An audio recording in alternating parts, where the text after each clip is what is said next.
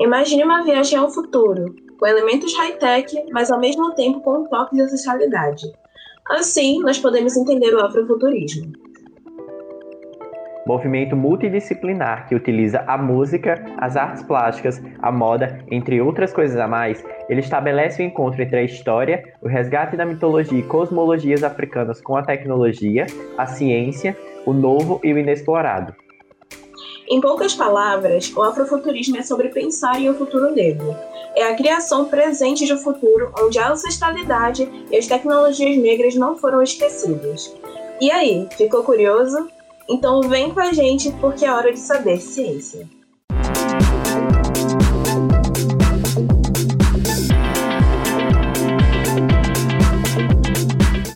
Oi, você aí de casa, tudo bem? Eu me chamo Leônidas Carvalho e te convido para ficar conosco no décimo episódio do Saber Ciência.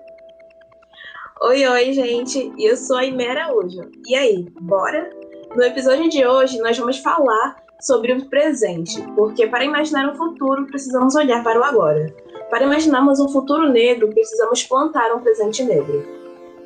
E para conversar conosco sobre o assunto, trouxemos parte da equipe de um projeto de pesquisa aqui da UFRN que se propõe a buscar, catalogar e mapear fotógrafos, fotógrafos, fotógrafos negros do Brasil, o projeto Olhos Negros. E eles produziram recentemente um artigo publicado no portal Nossa Ciência, que aborda moda e representatividade a partir da cantora, compositora, atriz e empresária Rihanna, e a sua revolução afrofuturista na indústria da beleza.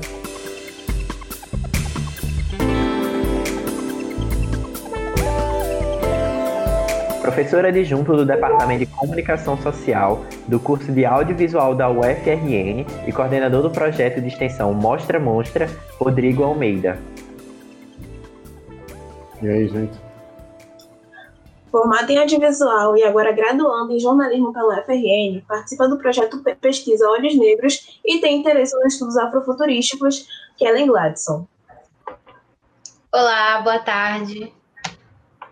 Graduando em jornalismo pela UFRN, integrante do projeto de pesquisa Olhos Negros, entusiasta da fotografia interessado em afrofuturismo e decolonialidade, Richardson Souza.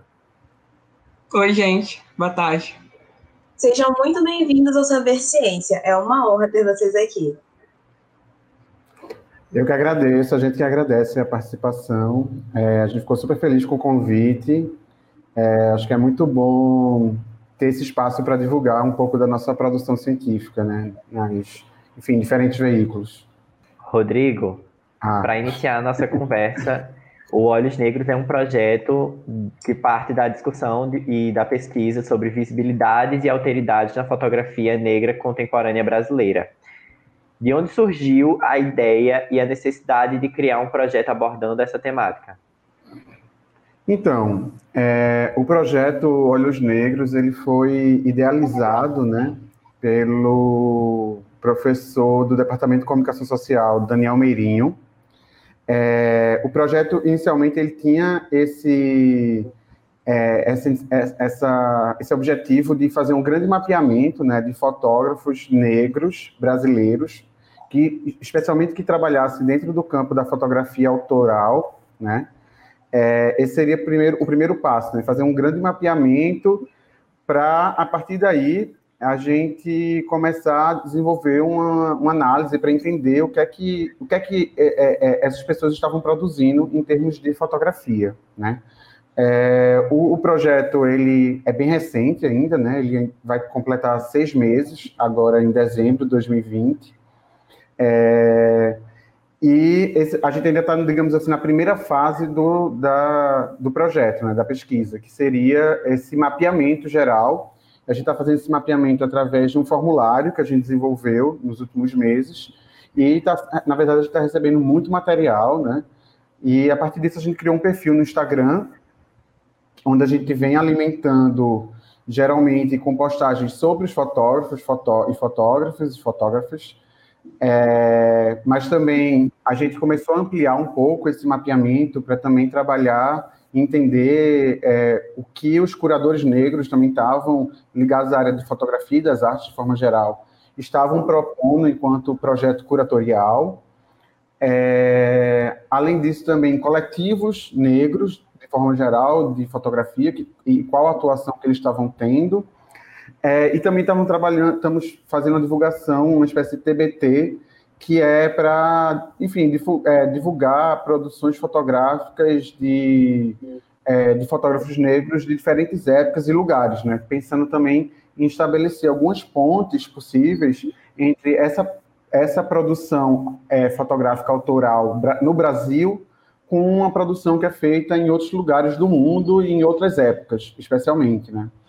E, e aí também a gente está pensando, assim, a gente tem divulgado também algumas produções é, acadêmicas é, que tocam nesse, nesse âmbito, porque mais para frente a ideia é a gente criar realmente um site de referência, né, onde a gente possa reunir todo esse conteúdo e ele sirva mesmo como um, um, uma, uma fonte né, de conhecimento, de, de produção de conhecimento dessa área especificamente.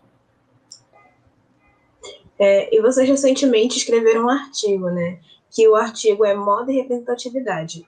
Rihanna e sua revolução afrofuturista na indústria da beleza, que fala um pouco sobre o abordado socialmente, especialmente dentro dos portões da universidade.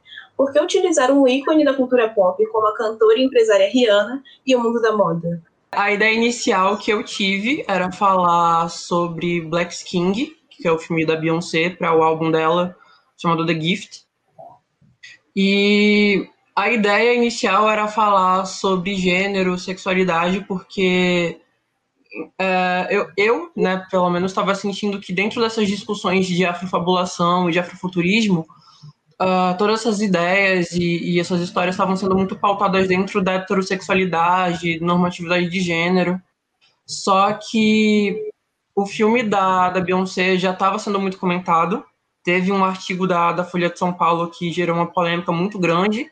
Então, Kellen né, me sugeriu, ela achou melhor que a gente não falasse sobre esse tema, que a gente buscasse outro tema, porque isso já estava sendo debatido a quase exaustão. E aí foi que ela trouxe a Rihanna, trouxe a ideia da gente falar da Rihanna, sobre as marcas da Rihanna e sobre o Save Jax Fenty, que é o show né, que ela lançou tem poucos meses, acho, tem menos de três meses, uh, na Amazon Prime, que é o lançamento da última coleção dela na linha de lingeries. Falar da Rihanna, eu percebi que envolveria tudo que Richardson tinha sugerido, né? Então a gente pensou em debater a indústria que ela está construindo não apenas com produtos de cosméticos, maquiagens, mas também a desconstrução do padrão de beleza que ela colocou, inclusive nesse show que ele citou, porque esse show meio que desbancou outra empresa, né, outra indústria de moda de lingerie que é muito conhecida no, nos Estados Unidos e no mundo, que é a Victoria's Secrets. Eles ficaram um pouco estremecidos porque eram conhecidos por trazer modelos super magras, magérrimas e tal, aquele bem padrão mesmo, europeu. E aí a Rihanna, ela trouxe algo totalmente novo, né, totalmente diferente do que era comum. Ela trouxe corpos normais, é, com uma paleta de cores grandiosa, né? Porque a gente se sente representado. Quando ela, ela, não colocou só pessoas negras, inclusive, mas ela colocou uma paleta de cores de pessoas que você via ali que ela não estava interessada em mostrar pessoas perfeitas, mas pessoas que, que pessoas comuns que ela queria que usassem as lingeries dela, as maquiagens dela, que também tem uma paleta de cores é, incrível, assim, para peles negras, que tem tons e sobre, sobretons que se encaixam na, na nossa pele, e isso a gente não via na indústria cosmética também. E é isso, eu acho que a gente pensou em falar na Rihanna, porque quando a gente fala de afrofuturismo, a gente não fala só de fabulação, a gente fala nessa nessa reinvenção assim de mundo para que a gente não esteja apenas é, sendo protagonista de alguma coisa que um branco produz. Não é que a gente queira fazer parte de algo que alguém pensou, algum branco que está ali na indústria no topo pensou e colocou a gente, como é, por exemplo, na Victoria's Secret, que existiam mulheres negras, mas ainda assim elas eram mulheres padrões.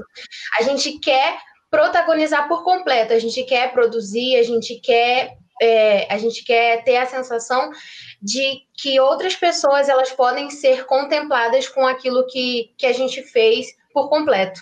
não simplesmente por estarem aparecendo, mas por saberem exatamente qual é a dor que elas sentem, sabe?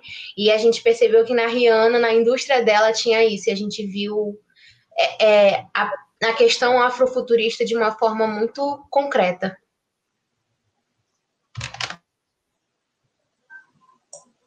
Acho que uma das principais diferenças entre os dois é que eu particularmente acompanho na minha vida pessoal a Rihanna, mas a partir da foto que vocês colocaram no artigo que vocês escreveram é muito interessante porque ela não colocou a diversidade como algo que ela quer apenas vender. É realmente diverso.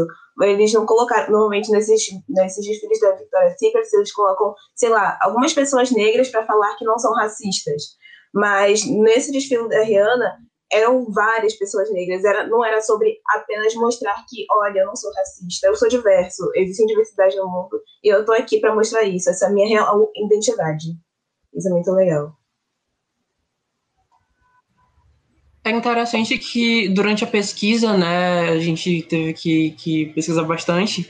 Eu assisti um vídeo da, entrevista da Rihanna, não vou me recordar para quem agora, mas ela fala especificamente da, da linha de maquiagem né, que no início eram 40 tons e agora são 50. Que ela fala para o entrevistador que ela não, ela não sabia o que ela estava fazendo direito. Tipo, ela, claro que ela sabia que era uma coisa grandiosa que ela estava fazendo, mas ela achava que já tinham outras marcas produzindo uh, tonalidades de tons uh, diversos, assim como ela estava fazendo, né? E aí, durante o processo de desenvolver a marca e durante o lançamento, que ela vai tomando consciência do quão grande é a, a coisa que ela está fazendo, né?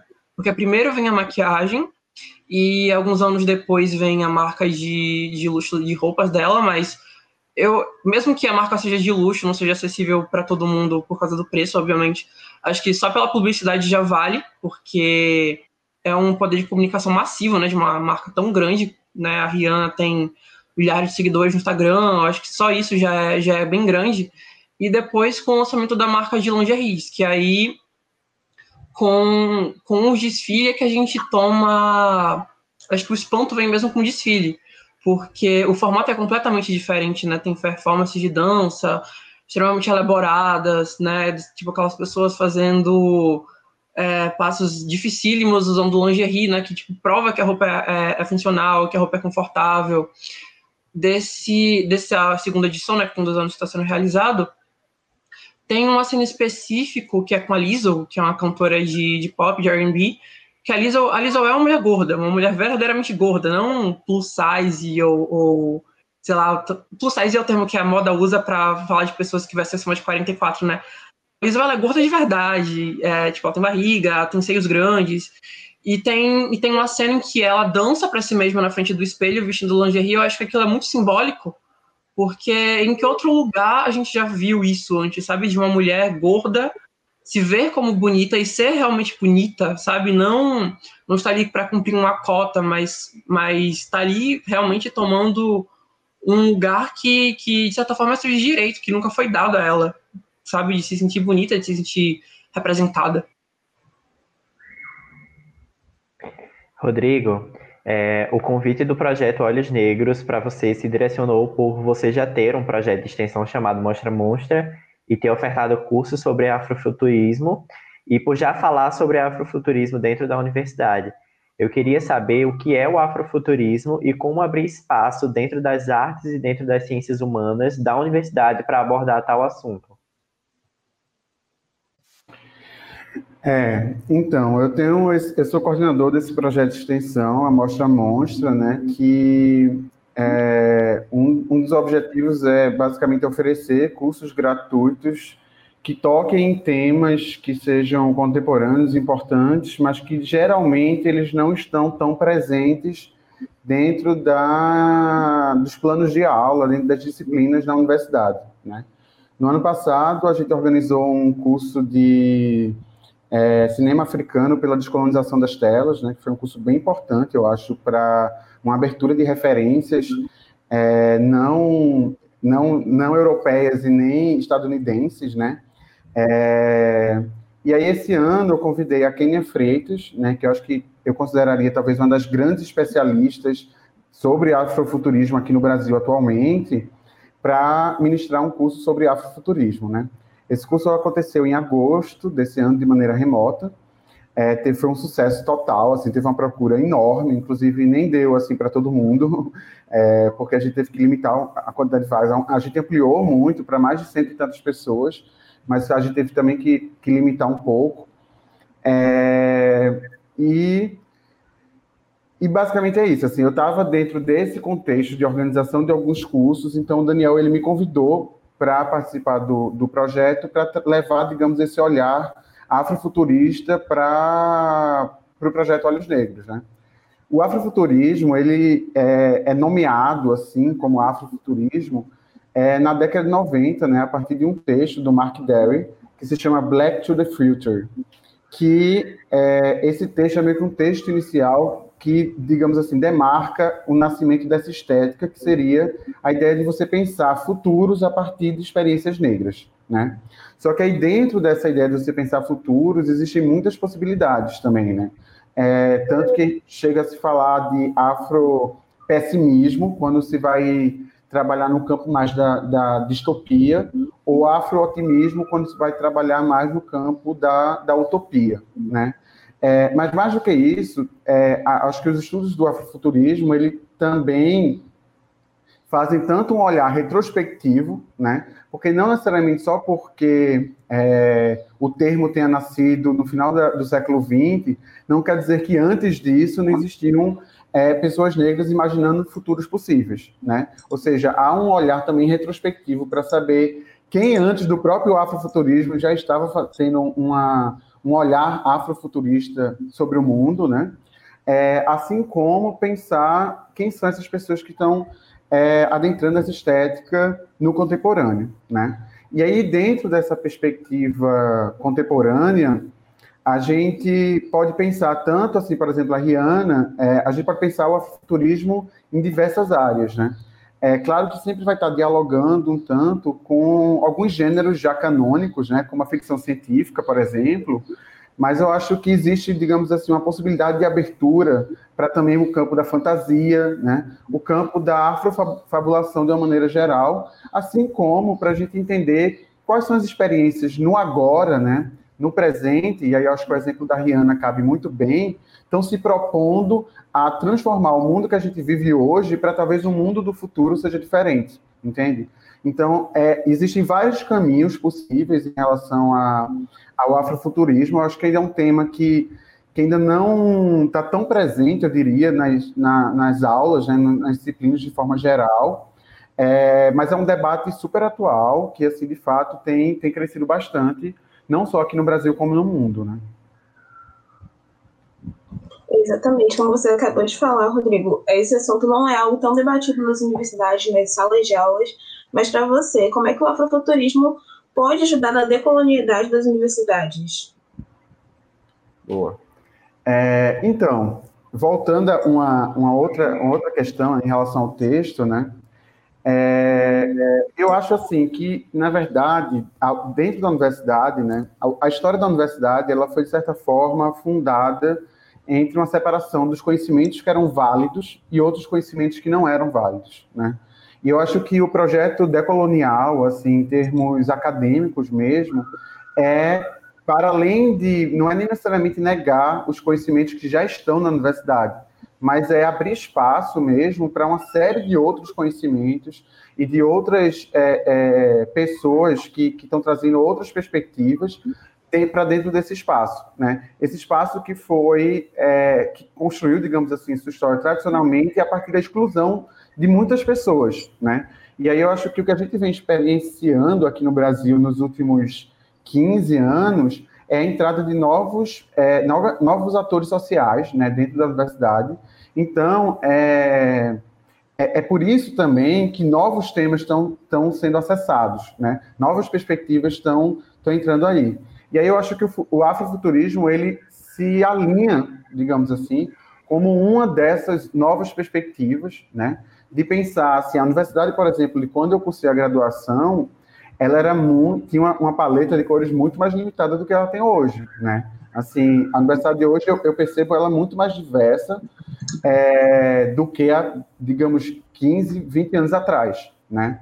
É, e aí eu acho que, a, que o afrofuturismo ele vem como uma, uma ferramenta mesmo, né, para para a gente trabalhar uma desconstrução e uma reconstrução desse espaço tão importante, né, que é a universidade, que é um espaço que tem que ser mais, mais ocupado, é, mas que ele precisa passar por mudanças, né?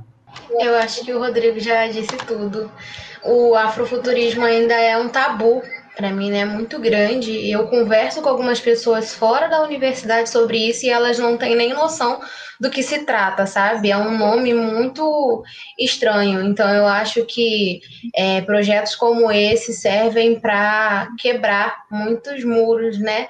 Que nós temos aí ainda com relação à sociedade, com relação a racismo, com relação a, a preconceito. Eu acho que se a melhor forma de destruir o racismo é educando que, que a gente apresente o afrofuturismo para eles, entendeu?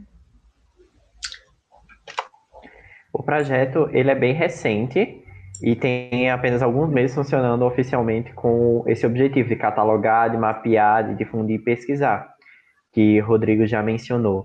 É, tem perfis de diversos profissionais da área de fotografia de todo o Brasil. E o que eu queria saber é como foi divulgar o projeto, como é divulgar o projeto, já receber respostas, toda essa participação a nível nacional, porque não é algo só estadual, não é algo só regional a nível da região metropolitana de Natal, mas sim na, um, numa área nacional. E eu queria saber como é receber as respostas e produzir esses perfis. Eu acho que esse contato com os artistas, né, do Brasil inteiro é muito bacana porque a gente acaba construindo uma rede de apoio, né? Eu pude participar desse evento com Kenya e eu via o, o depoimento de alguns deles é, é muito bacana ver eles se sentindo abraçados, eles se sentindo vistos, porque existem muitos fotógrafos e fotógrafas negros que eles é, vêm de outra profissão, aí eles não têm apoio, são fotógrafos independentes, e até construir uma profissão sólida, sabe? Sem apoio é muito complicado. Então eu achei que projeto ele ajuda muito nesse sentido para que as pessoas elas possam ser vistas, sabe? A gente está aqui, mas aí a gente conhece fotógrafos de Salvador, do Maranhão, do Rio de Janeiro, enfim, são pessoas que são super talentosas que talvez a gente nunca conheceria se não fosse pelo projeto. Eu acho que o mais bacana tem sido isso. E a gente está chegando, infelizmente, ao final da nossa entrevista. E como a pergunta final, eu queria que vocês falassem um pouco mais sobre como é analisar e pesquisar assuntos que não são tão vistos no meio acadêmico, quero dizer, trazê-los para o debate nesses espaços tão tradicionais. Eu acho que é como o Richardson falou, é prazeroso demais a gente poder falar sobre é, a gente poder falar sobre um tema que contemple a gente, né? Que a gente possa aprender mais, a gente possa absorver mais. É algo que não é maçante, que não é cansativo. Você fica ansioso pelos próximos encontros. A gente deu um tempinho para férias agora, mas se continuasse também, eu acho que seria interessante, porque a gente consegue aprender mais. Eu acho que nos nossos debates, né, a gente aprende muito sobre a nossa ancestralidade também. E aí a gente enriquece a nossa história e a gente consegue é, ter mais argumentos para falar sobre quem nós somos, para falar sobre nós, para ensinar, como eu falei, né? E não viver só de, de ensinar, educar, mas para ter as nossas raízes assim firmes. Eu acho que é muito interessante isso principalmente para construir um futuro, né? Porque não dá para a gente construir um futuro se a gente não entendeu o que veio antes. Então, eu acho que é muito bacana a gente debater temas como esse.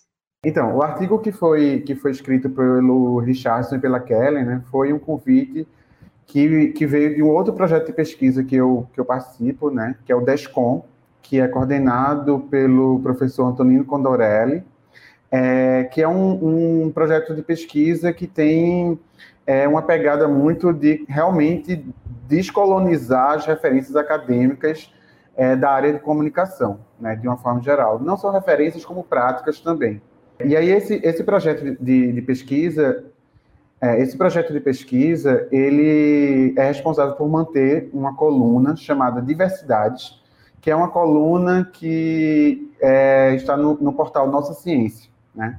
E, e aí, a partir disso, a gente se organizou para cada semana, uma das pessoas, um dos pesquisadores do, do DESCOM, ser é, responsável por, ou por escrever ou por convidar alguém, né, para ocupar aquele espaço durante aquela semana, né. Durante os meus quatro, é, nas, nas quatro vezes que era para ser a minha vez, digamos assim, eu entrei em contato com alunos, assim, orientandos de TCC, orientandas de, do meu projeto de extensão Mostra Monstra, é, orientando, é monitora, orientando da, do projeto de pesquisa, para que eles é, assumissem e escrevessem é, o artigo naquele momento, né? É, nisso a gente já trabalhou alguns, alguns temas, né? Já passamos pelo, pela Mostra Macambira, né, uma mostra de realizadores que aconteceu em Natal. Passamos pela, por um texto sobre as, pion, as mulheres pioneiras do cinema, né, com foco nas pretas e nas, nas, nas latinas. É, passamos também por um texto que dialogava sobre a, a, a situação da, da, mãe solteira a partir de dois filmes, né, O Céu de Sueli e O Café com Canela, e agora, né, é, mais recentemente, o texto de Richardson e, e da Kellen sobre modo de representatividade a partir dessa perspectiva afrofuturista, né. É, eu acho que, no, no, na minha, assim, de certa forma, eu, enquanto professor, eu tenho estimulado muito que a gente leve para a sociedade, digamos assim, as coisas que a gente está pensando e produzindo dentro da sala de aula, assim. Isso, por um lado, eu acho que é super importante para os alunos também é, se jogarem no mundo, digamos assim, perder um pouco do receio, né, de, de mostrarem as coisas que estão fazendo, né, é, assim como é importante para a universidade entender que, na verdade, a, a, universidade é um espaço de produção de muitas coisas, né? E aí eu acho que quando a gente devolve, mostra isso para a sociedade, seja no campo artístico, seja no campo é, de produção acadêmica, seja no campo técnico, é, eu acho que isso é fundamental para que esse diálogo né, entre universidade e sociedade, que é um diálogo fundamental, seja é, reafirmado. Né? E aí eu acho que o, o, os, ambos os projetos de pesquisa, é, tanto os Olhos Negros como o DESCON, né, eles têm um papel é, enorme, assim, eu acho que em, é, em pensar, né, em, eu diria, tanto para a gente poder é, pensar novos caminhos para o futuro da universidade, né, pensar novas pontes entre universidade e sociedade, mas eu acho que também tem essa pegada de, como a Kelly já tinha falado, né, de fortalecer uma rede das pessoas que estão é, nessa luta, digamos assim, né? Eu acho que é uma, uma, uma, uma, luta que é necessário também estabelecer muitas alianças, assim, eu acho que quanto mais essa, essa luta ela, ela se fortalece em rede, mais força a gente tem para fazer essa transformação acontecer de fato. Saber Ciência de hoje está acabando por aqui. Nós queremos agradecer ao professor do Departamento de Comunicação Social e do curso de Audiovisual da UFRN, Rodrigo Almeida, e aos graduandos em jornalismo Kellen Gladson e Richardson Souza. E eu queria agradecer a participação de vocês e dizer que vocês podem ler o artigo e acompanhar mais do projeto no Instagram, projeto.olhosnegros. É isso, gente. Tchau. Obrigado, gente. Tchau. Valeu, gente. Este episódio do Saber Ciência termina por aqui, mas ele continua no canal do YouTube da TVU-RN. Você pode acompanhar a gente pelo podcast. É só buscar por Saber Ciência na sua plataforma preferida e ouvir os nossos episódios na hora que você quiser. Para saber mais sobre o projeto Olhos Negros, é só procurar por projeto.olhosnegros no Instagram. E as nossas redes sociais estão abertas para você. Você ainda pode mandar um comentário no nosso Instagram. O meu, por exemplo, é aime.u.deus. O meu é arroba carvalho Aproveite para também seguir nosso parceiro Sala de Ciência no Twitter e no Instagram. É o arroba SCIUFRN. A gente espera você na próxima edição do Saber Ciência. Tchau. Tchau.